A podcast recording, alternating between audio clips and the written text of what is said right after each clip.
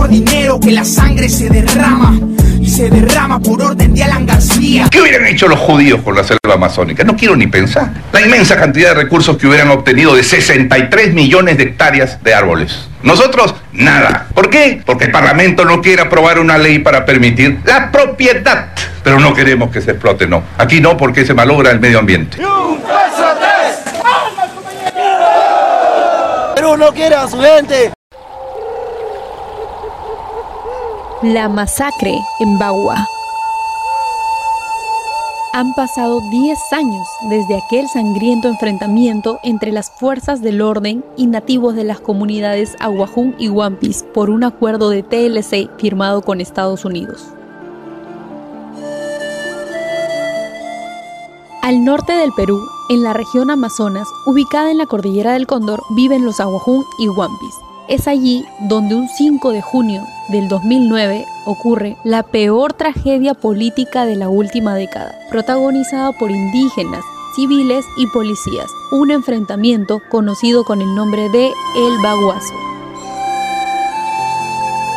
Todo inicia en 1993. En febrero de ese año, la minera Afrodita solicita concesiones en la cordillera del Cóndor. En 2001 se declara incompatible la actividad de la minera Afrodita, pero en noviembre del 2005 se reúnen representantes de Afrodita y de los Ministerios de Defensa, de Energía y Minas y de Relaciones Exteriores. En esa reunión se toman dos acuerdos. Primero, solicitar un nuevo informe técnico sobre la conveniencia de realizar actividades mineras en la cordillera del Cóndor. Y segundo, dicho informe debía favorecer a la minera. Tras esa reunión, en 2006, el presidente Toledo emite opinión técnica favorable al pedido de la minera Afrodita, pero este proyecto se detiene por las elecciones presidenciales del 2006. En aquellas elecciones había un candidato que se oponía a vender el país a manos extranjeras, Alan García. El aprismo nació en el Perú en 1930, denunciando al imperialismo que subordina con su riqueza a los pueblos más débiles. Ellos dicen que cuando venga el capital internacional, el Perú se va a desarrollar. Y yo les respondo, no es cierto. García gana y en el 2007 firma el Tratado de Libre Comercio con Estados Unidos, siendo esta acción contradictoria a los ofrecimientos que en su campaña dio. Incluso se realizó un comercial sobre el tratado. Él es Carlos. Él vende sus productos en un lugar donde hay pocos compradores. A Carlos le iría muchísimo mejor si vendiera sus cosas en un lugar con mucha más gente con plata. El convenio 169 de la OIT dice lo siguiente, los pueblos indígenas deben tener garantizada su autonomía y derecho a la consulta en los asuntos que lo afecten. En el siguiente audio, Santiago Manuín, presidente indígena del Condorcanqui. Lo que pasa es que en ese momento estos gobernantes, a pesar de que realmente ellos firman el convenio internacional de 169, no conocían, hasta los abogados no conocen acá recién de la curva del diablo, entienden y leen qué es el convenio 169 para los pueblos indígenas.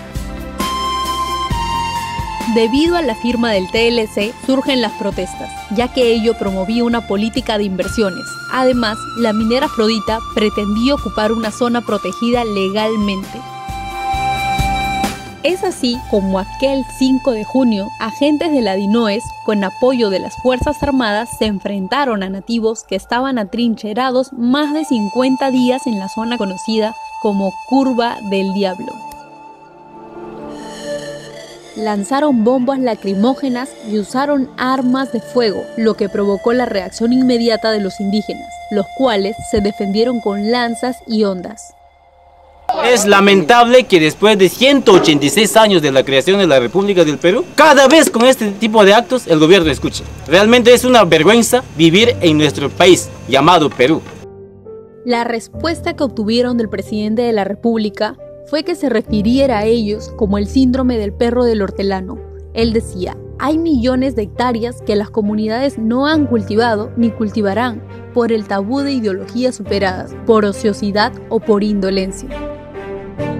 Este enfrentamiento dejó 33 muertos, incluidos 23 policías, y una persona, el mayor de la policía, Felipe Bazán, desaparecida hasta el día de hoy. Después del conflicto social, la compañía transnacional suspendió sus actividades.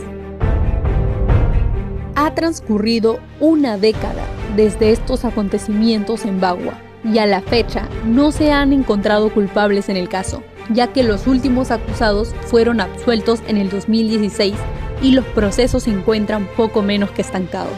Pasaron 10 años y solo uno de los varios procesos penales que se abrieron tras el baguazo fue resuelto.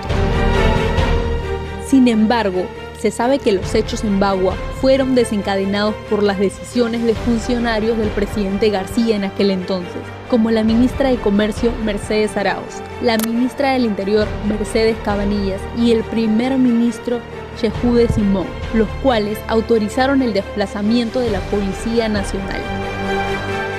Tras los 10 años, el Ejecutivo informó que a la fecha opera un grupo de trabajo de políticas indígenas como espacio de diálogo entre el gobierno y las organizaciones de los pueblos indígenas, en la cual se construye una agenda consensuada entre ambos actores.